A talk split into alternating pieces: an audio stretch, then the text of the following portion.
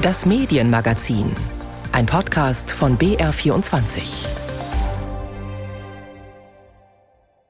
Es war dieses eine viel zitierte Wort, das ja so eine Art Überschrift sein könnte für das, was wir gerade erleben. Wir erleben eine Zeitenwende.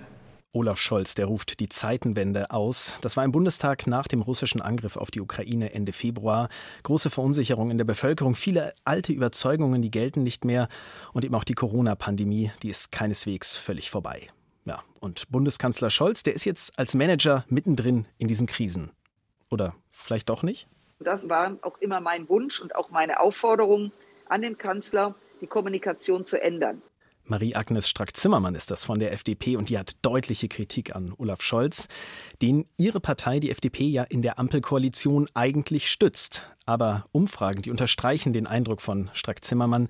Da sagten Mehrheiten in den vergangenen Wochen, dass Olaf Scholz seine Politik besser erklären sollte. Gleichzeitig schießen aber die Beliebtheitswerte von Annalena Baerbock und Robert Habeck von den Grünen in die Höhe. Und da gibt es einen Verdacht, das könnte auch an ihrer Art zu kommunizieren liegen. Und genau das ist das Thema heute im BR24 Medienmagazin. Ich bin Linus Lühring und wir stellen heute die Frage, erleben wir nicht nur eine Zeitenwende in der Politik, sondern brauchen wir die auch in der politischen Kommunikation? Darüber habe ich für diese Sendung mit meiner Kollegin Barbara Kostolnik gesprochen. Sie beobachtet da eine Entwicklung und sie nennt das Politik mit dem angehängten Fragezeichen. Und was es damit auf sich hat, dazu kommen wir gleich. Ich habe auch mit Johannes Hilje gesprochen, er ist Politik- und Kommunikationsberater. Und Johannes Hilje, der hat einen konkreten Wunsch. Der Kulturwandel, den es eigentlich bräuchte in der politischen Kommunikation, wäre so von einem alles richtig machenden und alles wissenden Politiker hin zum erklärenden, auch mal fehlermachenden Politiker.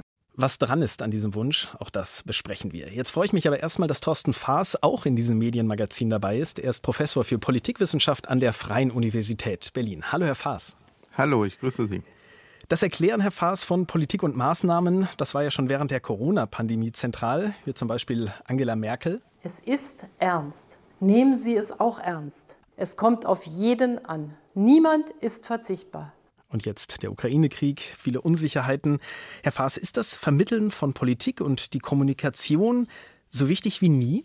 Ja, natürlich. In diesen Krisensituationen, wo Stichwort Zeitenwende tatsächlich eine Menge sich dramatisch wandelt, muss natürlich auch in einer Demokratie die Bevölkerung müssen die Menschen mitgenommen werden. Wir erleben ja durchaus auch Debatten, ob Autokratien gerade mit einer Situation wie der Pandemie vielleicht besser umgehen können, weil sie sich eher auf die Unterstützung der Bevölkerung verlassen können. Insofern könnte man im Umkehrschluss sagen, nein, Demokratien müssen Politik erklären. Aber die beiden Herausforderungen, die Sie schon angesprochen haben, die Corona-Pandemie einerseits, der Ukraine-Krieg andererseits, sind, was das Erklären betrifft, dann doch sehr unterschiedlich, sehr wissenschaftlich auf der einen Seite, sehr wertorientiert auf der anderen Seite. Also insofern ist die Klammer da, ja, keine Frage, aber die Herausforderung, wie man Dinge erklärt, glaube, die ist dann doch sehr verschieden. Und was es mit dieser Verschiedenheit auf sich hat, das besprechen wir gleich konkreter. Ich würde gerne erst noch mal einen Schritt zurück machen. Ich habe so den Eindruck, dass auch schon vor der Corona-Pandemie und vor dem Ukraine-Krieg sich da so ein bisschen was verändert hat. Thomas de Maizière, der frühere Bundesinnenminister, der hat ja vor einigen Jahren, als es um die Absage eines Fußballspiels wegen Terrorverdacht ging, eine Vorlage geliefert, wie man es vielleicht nicht machen sollte. Ich verstehe diese Fragen. Verstehen Sie bitte, dass ich darauf keine Antwort geben möchte. Warum? Ein Teil dieser Antworten würde die Bevölkerung verunsichern. Nach so einer Antwort, da ist natürlich die Verunsicherung dann erst recht groß. Herr Faas, glauben Sie, dass sowas heute noch denkbar ist? Also ich habe das Gefühl, dass das so ein Musterbeispiel jetzt sicherlich auch in vielen Kommunikationslehrgängen ist, wie man es eben nicht machen sollte. Nein, das ist ja in der Tat ein Klassiker geworden, ähm, dieses Zitat. Man würde das sicherlich so nicht mehr sagen, wie er das damals getan hat. Wobei ich glaube, wenn man an die Ukraine denkt, ähm, dass es natürlich Menschen in diesem Land gibt, Nachrichtendienste etc., die viel, viel mehr Informationen haben, die, die nicht in der Öffentlichkeit stehen, die auch das Licht der Öffentlichkeit nicht unbedingt äh, erblicken werden. Also ich glaube, es wäre auch zu weit gegangen, jetzt zu sagen, wir haben eine Situation, wo alle Fakten transparent auf dem Tisch liegen. Das verbietet sich sicherlich auch in so einer Kriegssituation. Hören wir auch immer wieder, wenn es rund um Waffenlieferungen geht etc. Also gerade Kriegssituationen, gerade auch die Berichterstattung rund um einen Krieg, der berühmte Nebel, the Fog of War, ähm, wo ja auch mit Informationen wirklich Politik gemacht wird, wo Strategien beeinflusst werden, glaube ich, nicht das beste Beispiel dafür, dass immer und alles in diesen Tagen transparent ist. Aber man sollte dann vielleicht auch nicht unbedingt andeuten, dass man mehr weiß. Jetzt würde ich gern konkreter werden und die Kommunikation von unterschiedlichen Spitzenpolitikern und Politikerinnen besprechen. Vor allem die, die in der Bundesregierung sind und da so ein bisschen rausarbeiten, welche Öffentlichkeitsstrategie die so jeweils haben. Wir beginnen völlig überraschend mit Olaf Scholz. Herr Faas, was würden Sie sagen in einem Satz? Wie würden Sie seine Art zu kommunizieren bezeichnen? Ja, das ist natürlich sehr stoisch geprägt. Er ist sicherlich kein, kein mitreißender Rhetoriker. Das war er nie, das wird er auch nicht werden. Ich glaube trotzdem, dass er im, im Kleinen, was wir oft so als Townhall-Format äh, bezeichnen, dass er da gut funktioniert und dass er bei seiner Kommunikation, das ist mein Eindruck, immer sehr darauf achtet, bestimmte Leitlinien, bestimmte Prinzipien, die ihn leiten, klar zu machen aber damit dringt er nicht immer eins zu eins durch und das wirft man ihm mehr und mehr vor. Und vor allem, und das ist das Problem für Scholz, verfängt der Vorwurf auch mehr und mehr. Insofern wird man das bei seinen Strategen und auch er selber natürlich sehr genau beobachten. Schauen wir uns das mal genauer an. Ich habe auch mit Barbara Kostolnik aus dem ARD Hauptstadtstudio über Olaf Scholz gesprochen und auch sie gefragt, wie sie ihn erlebt. Und da hat sie sich an diverse Pressekonferenzen erinnert. Also man weiß von Olaf Scholz, dass er äh, Journalistinnen und Journalisten meistens für höchstens medioker hält. Und das kommt manchmal auch tatsächlich rüber, so dieses, dieses überhebliche, ich weiß sehr viel mehr. Das ist ja auch in Ordnung, dass er sehr viel mehr weiß. Er soll auch sehr viel mehr wissen. Ich möchte auch von einem Kanzler regiert werden, der mehr weiß als ich. Aber wenn das dann so so rüberkommt, ne, so von oben herab. Und das passiert ihm immer wieder und wieder, dass man das Gefühl hat, da kommt jetzt wieder dieser, dieser, dieser arrogante, leicht überhebliche Olaf Scholz zum Vorschein. Und das ist, glaube ich, das Schwierigste bei Olaf Scholz, dass er, dass er das noch nicht so genau schafft, so eine Augenhöhe herzustellen. Das ist ja auch nicht sympathisch, wenn da so ein Besserwisser daherkommt. Und wie man sich das vorstellen kann, das wurde zum Beispiel Mitte April deutlich. Wir sind im Bundeskanzleramt, eine Pressekonferenz. Erst verliest Olaf Scholz ein Statement und dann anschließend beginnt die Fragerunde. Schließen Sie aus, dass deutsche Leopard Kampfpanzer in der Schlacht um Donbass mitkämpfen würden, also gegen russische Kampfpanzer möglicherweise antreten? Oder äh, ist das eine Möglichkeit und würde Deutschland damit zur Kriegspartei werden? Danke. Also es geht um die Frage, ob Deutschland schwere Waffen an die Ukraine liefert. Das ist damals noch eine große Frage. Die Antwort völlig unklar. Und Olaf Scholz, der reagiert dann so auf die Frage. Schönen Dank für Ihre Frage, die mir nämlich eine Gelegenheit gibt, nach der ich schon seit einiger Zeit suche. Schauen Sie sich doch mal um, was andere so tun, die mit uns eng verbündet sind, zum Beispiel unsere Freunde in den G7 und was die liefern. Die sind mit ihren Militärs zu ähnlichen Schlussfolgerungen gekommen. Scholz, der grinst dann suffisant und beendet seine Antwort so. Also der Blick in die Welt hilft manchmal weiter. In diesem Fall führt er zu der Erkenntnis, diejenigen, die in einer vergleichbaren Ausgangslage sind wie Deutschland, handeln so wie wir. Und die nächste Frage einer Journalistin, also die jetzt direkt im Anschluss kommt, die sagt dann ziemlich viel aus. Herr Bundeskanzler, ich habe noch nicht genau verstanden, ob Deutschland nun schwere Waffen liefern wird. Also, da sind viele Fragen im Raum und ja wenige Antworten vom Bundeskanzler. Herr Faas, die Süddeutsche Zeitung, die hat von einem Erklärungsgeiz des Kanzlers gesprochen. Sehen Sie das ähnlich und woran könnte das liegen? Es liegt tatsächlich an dieser Pressekonferenz, aus der wir da gerade auch Stücke gehört haben. Denn in den Tagen vor dieser Pressekonferenz, da war Olaf Scholz eigentlich so ein, ja, fast so ein Getriebener. Wann, wann sagt er endlich was? Wann äußert er sich? Und das hat er dann irgendwann getan, aber er hatte eigentlich nicht so wirklich was zu verkünden in dem Moment. Und das hat diesen Eindruck erzeugt, dass er eigentlich schlecht kommuniziert. Also in gewisser Weise war diese Pressekonferenz wie so ein Kulminationspunkt, wo ganz vieles zusammengekommen ist. Die Erwartung, eigentlich was zu verkünden. Auf der anderen Seite ein Kanzler, der der eben sehr nüchtern, oft auch sehr vage kommuniziert, der dann seine Prinzipien immer wieder betont, wir stehen an der Seite der Ukraine, wir stimmen uns ab mit unseren Partnern, wir sind da gar nicht anders als die. Aber das erzeugte insgesamt diesen Eindruck, da passt was nicht so recht zusammen. Und dieser Eindruck, den hat er eigentlich seitdem nicht wirklich korrigieren können, obwohl er ja inzwischen eine ganze Reihe von Regierungserklärungen, auch Fernsehansprachen, Auftritte in, in, in öffentlich-rechtlichen wie privaten Rundfunkstationen gegeben hat.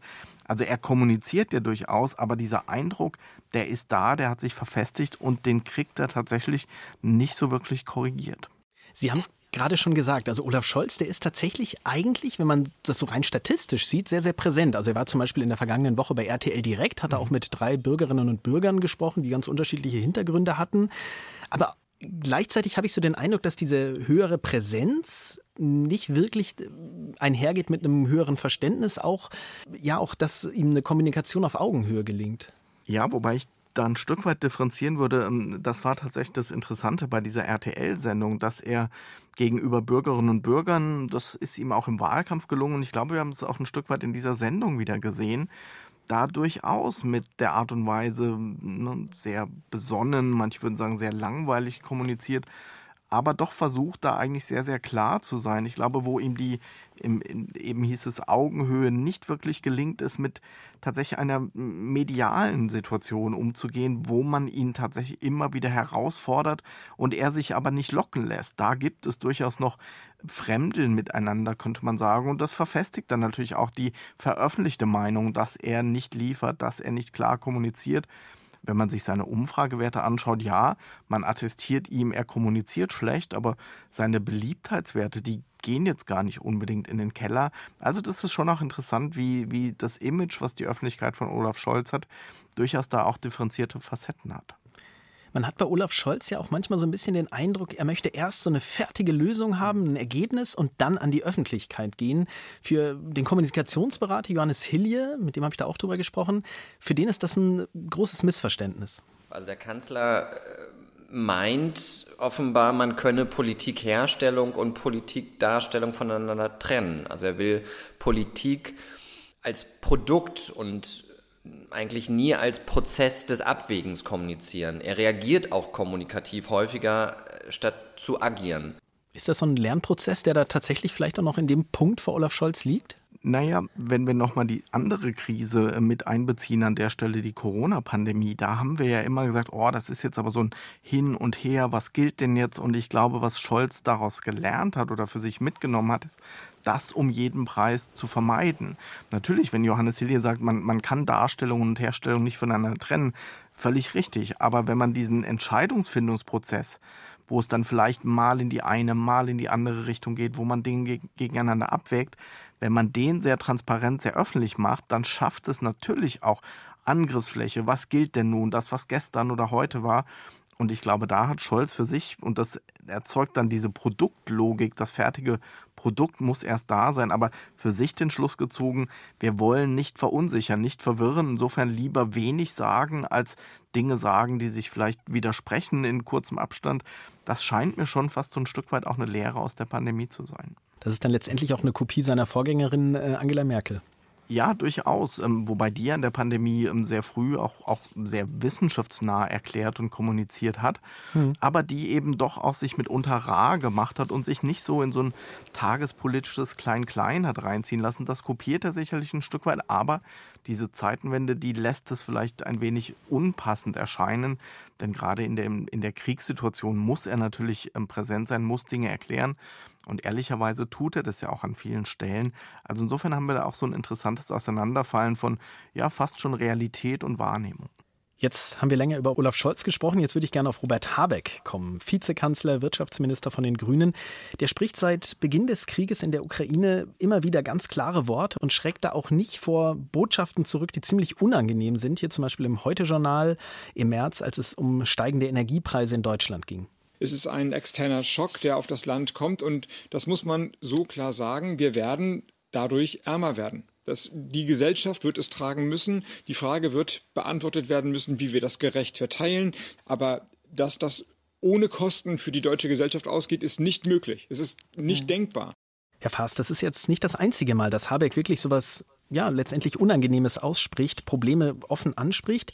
Gleichzeitig hat er damit ziemlich Erfolg, er wird immer beliebter. Das ist auf den ersten Blick paradox, aber läuft das nicht auch auf die Frage raus, dass man dem Volk manchmal mehr Wahrheit zumuten kann? Sicherlich, wobei man zugleich sagen muss, die Grünen haben auch in der jüngeren Vergangenheit, wenn man sich erinnert, als Robert Habeck, als er noch nur Parteichef war, nicht in Regierungsamt war, die Ukraine besucht hat, Eindrücke dort gesammelt hat, damals schon gefordert hat, man müsse mindestens defensive Waffen an die Ukraine liefern. Da gab es einen riesigen Aufschrei, das könne man doch nicht tun. Also insofern ist es offenkundig immer auch so eine Frage, passt es in die Zeit, ja oder nein? Und natürlich ist die Situation jetzt so Krieg, Unsicherheit dass ähm, auch unangenehme Wahrheiten mehr akzeptiert werden als vielleicht in, in anderen Zeiten. Aber es ist ja nicht nur dieses Wahrheiten aussprechen unangenehmer Art, sondern auch das Zweifelnde kommt ja häufig zum Ausdruck. Auch das passt sicher an die Zeit. Aber spannend ist bei all dem, was wir diskutieren, die Frage, was ist eigentlich langfristig erfolgreicher? Kann man permanent so agieren? Kann man permanent unangenehme Wahrheiten aussprechen? Und da haben die Grünen in Wahlkämpfen der jüngeren Vergangenheit ja auch oft erlebt, dass sich es da dreht und wendet, vor allem auch gegen die Grünen selber. Also insofern immer auch eine sehr hohe Kontext-Zeitpunkt-Abhängigkeit, die wir da erleben. Sie haben den zweiten Aspekt schon angesprochen, den hätte ich jetzt hier auch noch auf dem Zettel. Und zwar geht es da eben um das Zweifeln. Da reist zum Beispiel Robert Habeck nach Katar, um für Deutschland neue Gaslieferungen anzuwerben. Auf Twitter postet sein Ministerium hinterher ein Video und in dem steht Habeck vor der Skyline in der Hauptstadt Doha und er erklärt, dass er eben auch über die Menschenrechtssituation gesprochen hat. Dann legt er den Kopf etwas schief, ja, und äußert tatsächlich Zweifel. Ich hatte so ein bisschen Sorge, na, wie ist das wohl, wenn ich das in your face anspreche, ob ich dann rausgeworfen werde. Aber so war es überhaupt nicht. Die katarische Regierung hat das aufgenommen. Sie wusste, dass es kommen würde und sie hat sich da auch klar zu bekannt. Insofern ist da ein Thema, das bearbeitet wird ja, in your face, sagt Robert Habeck da. Ein Minister, der von Sorgen spricht, Zweifel äußert, das macht Habeck immer wieder. Das hat auch meine Kollegin Barbara Kostolnik beobachtet. Es geht dann eben auch darum, ob er überlegt, dass es sinnvoll ist, Waffen zu liefern in die Ukraine. Das ist, finde ich, schon was Neues. Also Politiker, die zweifeln, Politikerinnen hatten wir in der Vergangenheit eher selten. Also da ging es eben um Führungsstärke. Wir wissen, wo es lang geht. Wir haben einen klaren Kurs. Wir haben einen Kompass. Und Robert Habeck dreht das jetzt ganz anders. Also bei Robert Habeck ist es wirklich so, wir machen das jetzt, weil wir glauben, dass es richtig ist, aber ist es auch gut? Also diese Politik mit dem angehängten Fragezeichen, das ist das, was, glaube ich, Robert Habeck auf jeden Fall in die Politik eingebracht hat. Politik mit dem angehängten Fragezeichen, also Menschen an Überlegungen teilhaben lassen. Wenn ich Sie gerade richtig verstanden habe, Herr Faas, dann sehen Sie da aber schon durchaus auch eine Gefahr. Also man darf das nicht überdrehen. Nein, ich glaube, das muss in eine Zeit passen. Und wenn man sich in eine Zeit versetzt, in der vielleicht auch wieder Entscheidungen, Wahlentscheidungen bevorstehen, und Wählerinnen und Wähler können auswählen zwischen einer Reihe von zweifelnden Politikerinnen und Politikern, ich spitze es mal ganz bewusst ein wenig zu, naja, eigentlich würden sie sich natürlich in so einer Entscheidungssituation wünschen, was die Optionen sind, wer wofür steht, wer im Zweifelsfall eben wie seine Prioritäten und Präferenzen setzen würde. Insofern dieser Zweifel, der passt sehr gut in, die, in diese Zeitenwende, wenn man so will, in diese Übergangszeit, wo eben auch Dinge wirklich gerade offen sind. Ich glaube, als dauerhaftes Politikmodell wirft es durchaus neue Herausforderungen auf. Nicht zuletzt die Frage, wer steht denn dann eigentlich wofür, was in einer Demokratie schon auch natürlich eine wichtige Frage ist, denn sonst ergeben Wahlentscheidungen nur bedingt Sinn, wenn eigentlich nicht klar ist, wer wofür steht. Das ist dann vielleicht einfach eben auch die Gefahr, dass man immer zweifelt, alle Seiten mit einbezieht und dann am Ende dann ja nicht wirklich klare Entscheidungen kommuniziert. Trotzdem ist es ihm, Robert Habeck und auch seiner Parteikollegin Annalena Baerbock gelungen, die Partei wirklich fast schon umzudrehen, kann man sagen. Denn Waffenlieferungen zum Beispiel oder auch die Laufzeitverlängerung von Kohlekraftwerken, die ja diskutiert wurde, das sind genau die Punkte, die eben nicht im grünen Wahlprogramm stehen. Schauen wir doch mal auf Annalena Baerbock noch. Die Bundesaußenministerin, die hat im Wahlkampf ja auch Fehler gemacht. Da war ein schlampig verfasstes Buch, der Lebenslauf geschönt. Und sie wirkte auch kommunikativ, würde ich sagen, gerade in Drucksituationen nicht immer souverän. Herr Faas, wie erleben Sie Annalena Baerbock jetzt als Bundesaußenministerin und ihre Art zu kommunizieren? Ja, man könnte fast sagen, wir erleben wieder die alte Annalena Baerbock aus der Zeit vor ihrer Kandidatur und es ist eigentlich wirklich diese absolute Stressphase des Wahlkampfs, wo wir plötzlich doch eine andere Annalena Baerbock erlebt haben, verunsichert, sehr unter Druck stehend. Weder davor noch danach war das eigentlich der Fall. Und da kommt sicherlich hinzu, dass eine Außenministerin qua Amt immer sehr schnell hohes Ansehen genießt, weil Außenpolitik doch eher etwas ist, wo, wo ein Konsens zu beobachten ist über Parteien hinweg.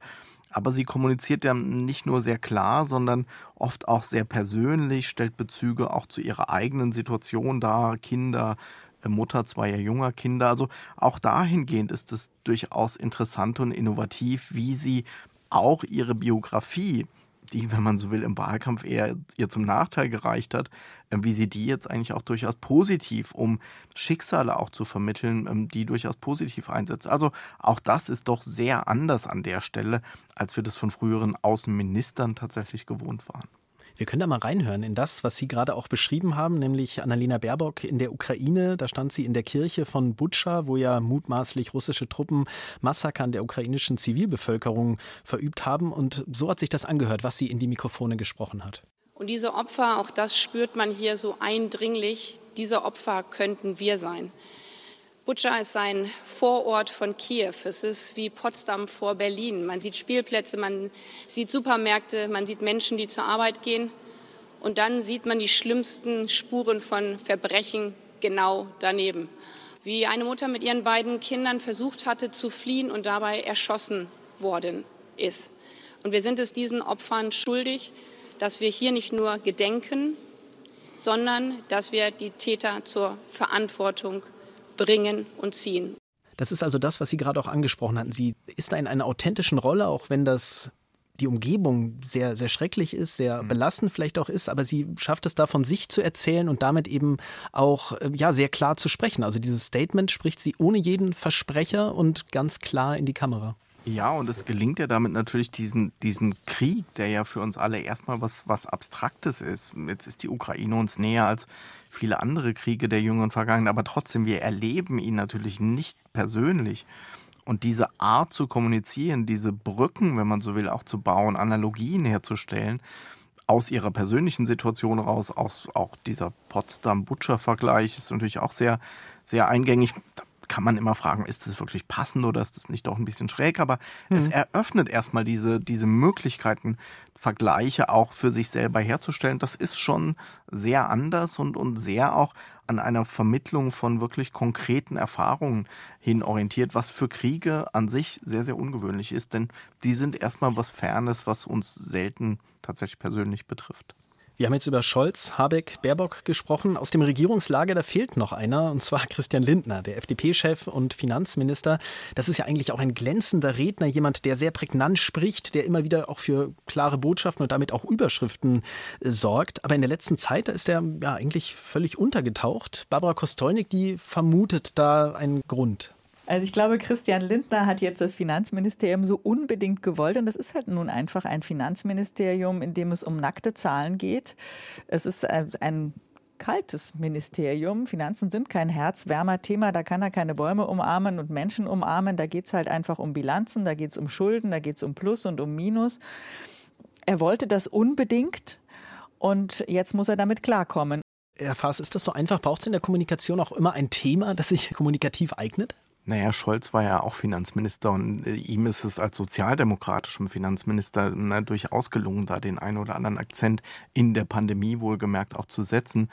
Bei Christian Lindner merkt man, dass Kommunikation und Inhalte von Politik natürlich stimmig bleiben müssen. Und was vor Christian Lindner liegt, was er auch im Wahlkampf immer wieder betont hat, Schuldenbremse, keine neue Verschuldung einerseits, aber auf der anderen Seite jetzt eben diese riesigen Summen, die bewegt werden müssen, das ist letztlich ein inhaltlicher, ein substanzieller Konflikt, den man auch nicht dadurch, dass man eben besser darüber kommuniziert, einfach übertünchen kann, sondern der ist einfach da, der ist eine Herausforderung.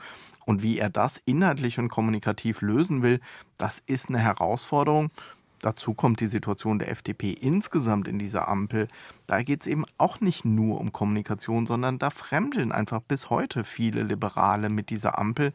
Also das erinnert uns insgesamt daran, dass Kommunikation und Inhalt wirklich zwei Sachen sind, die zueinander passen müssen, dass eins alleine eben letztlich auch nicht trägt. Also viele Herausforderungen von Christian Lindner oder wie er sagen würde, dornige Chancen.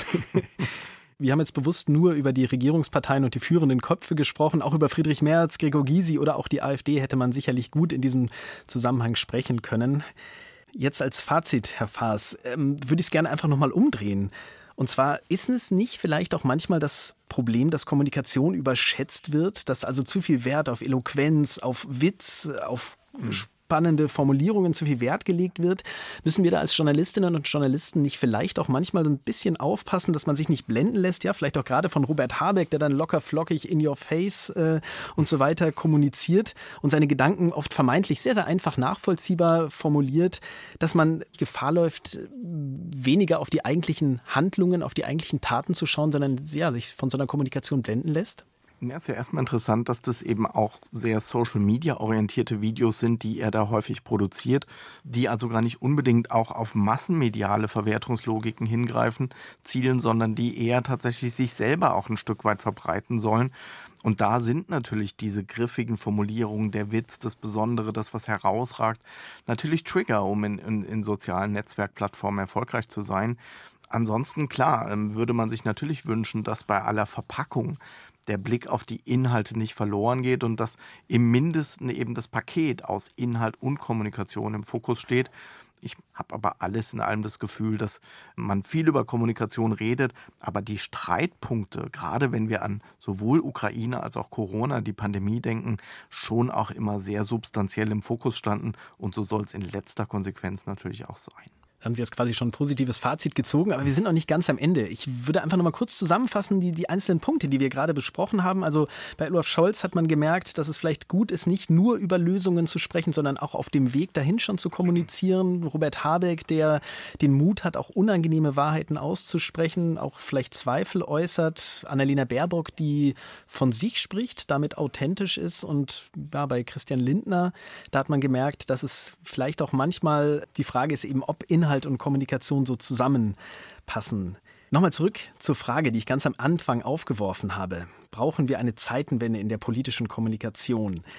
Johannes Hilje habe ich das auch gefragt und er hat eine Hoffnung geäußert und gesagt, wenn Kommunikation ein bisschen mehr Zweifel vielleicht transportiert, eben auch eine Politik mit Fragezeichen am Ende ist, dann könnte das durchaus gute Folgen haben. Wenn dieser etwas abwägendere Kommunikationsstil jetzt Schule macht unter den politischen Akteuren, dann kann das auch für die Gesellschaft ein Fortschritt sein, indem es eigentlich wieder lernt, aufeinander zuzugehen und diese polarisierte Stimmung ein Stück weit zu überwinden. Würden Sie dem zustimmen, Herr Faas? Also wurde da vielleicht zu viel schwarz-weiß gedacht und könnte eine veränderte politische Kommunikation die Polarisierung ein bisschen runterfahren? Also ich glaube in jedem Fall, dass, dass wir weiterhin auch bereit sein müssen, Argumente uns anzuhören, gegeneinander abzuwägen und ich manchmal das Gefühl habe, dass äh, Argumente doch sehr einseitig und dann eben auch sehr schnell zu schwarz-weißen Lösungen verdichtet werden. Ob jeder und jede einzelne Politikerin all diese Zweifel auch immer für sich transportieren muss oder ob man sich das nicht vielleicht auch zwischen Parteien, zwischen Politikerinnen und Politikern vorstellen kann, dass eine Seite eben stärker einen Punkt, die andere Seite eher den anderen Punkt vertritt, ist dann nochmal eine andere Frage. Und insgesamt kann man natürlich sagen, wenn wir jetzt doch nochmal Politikerinnen und Politiker in den Fokus nehmen, was ist eigentlich eine nachhaltigere Strategie, wenn jemand elaboriert begründet, dass es Gründe dafür und dagegen gibt, aber dass am Ende für die Person eben das eine überwiegt, dann ist es vielleicht ein bisschen zäher im Prozess, kann aber langfristig natürlich sagen, ja, das leuchtet mir ein und ich verstehe das auch, im Gegensatz zu einer Person, die sehr schnell vielleicht eine sehr harte, eindeutige Forderung formuliert, aber eigentlich eine Begründung schuldig bleibt. Also man muss, glaube ich, ja nochmal gucken, was ist kurzfristig erfolgreicher und was ist aber auch eine langfristig nachhaltige Strategie. Und da ist sicherlich ein Abwägen doch durchaus vielversprechend. Und da muss dann ja jeder Politiker, jede Politikerin abwägen zwischen langen und kurzfristigen Strategien. Das war zumindest der Appell von Thorsten Faas, Professor für Politikwissenschaft an der FU in Berlin im BR24 Medienmagazin. Herzlichen Dank Ihnen. Sehr, sehr gerne. Politische Kommunikation ist zentral in Krisenzeiten, das haben wir gemerkt und das wird bedauerlicherweise auch so bleiben, denn der Krieg in der Ukraine und auch die Corona-Pandemie, die werden uns noch einige Zeit begleiten. Und gleichzeitig darf Kommunikation eben auch nicht überschätzt werden. Auch das haben wir in diesem BR24 Medienmagazin gemerkt. Jetzt noch ein kleiner Werbeblock. Thorsten Faas, ist nicht nur Wissenschaftler, sondern er ist auch Podcaster. Herr Faas, unter drei heißt Ihr Podcast, in dem es, wenig überraschend, um das politische Geschehen in Deutschland geht. Wer ist denn in der aktuellen Folge zu Gast? Tatsächlich haben wir mit Marie Strack-Zimmermann gesprochen und äh, genau über die Herausforderungen rund um den Krieg. Was muss man inhaltlich tun? Wie wird aber auch rundherum kommuniziert? Insofern äh, sehr, sehr einschlägig auch für das, was wir besprochen haben. Das passt ja ziemlich gut. Unter drei gibt es in der ARD Audiothek zum Beispiel. Und da findet man auch Jazz und Politik, das politische Feuilleton von Bayern 2. In dieser Woche, da geht es da um die Kunst der guten Rede, also auch um politische Kommunikation, passend zu unserem Thema hier im BR24 Medienmagazin. Ich bin Linus Lühring und wir freuen uns über Rückmeldungen, die sehr gerne kommunizieren an medienmagazin.br.de.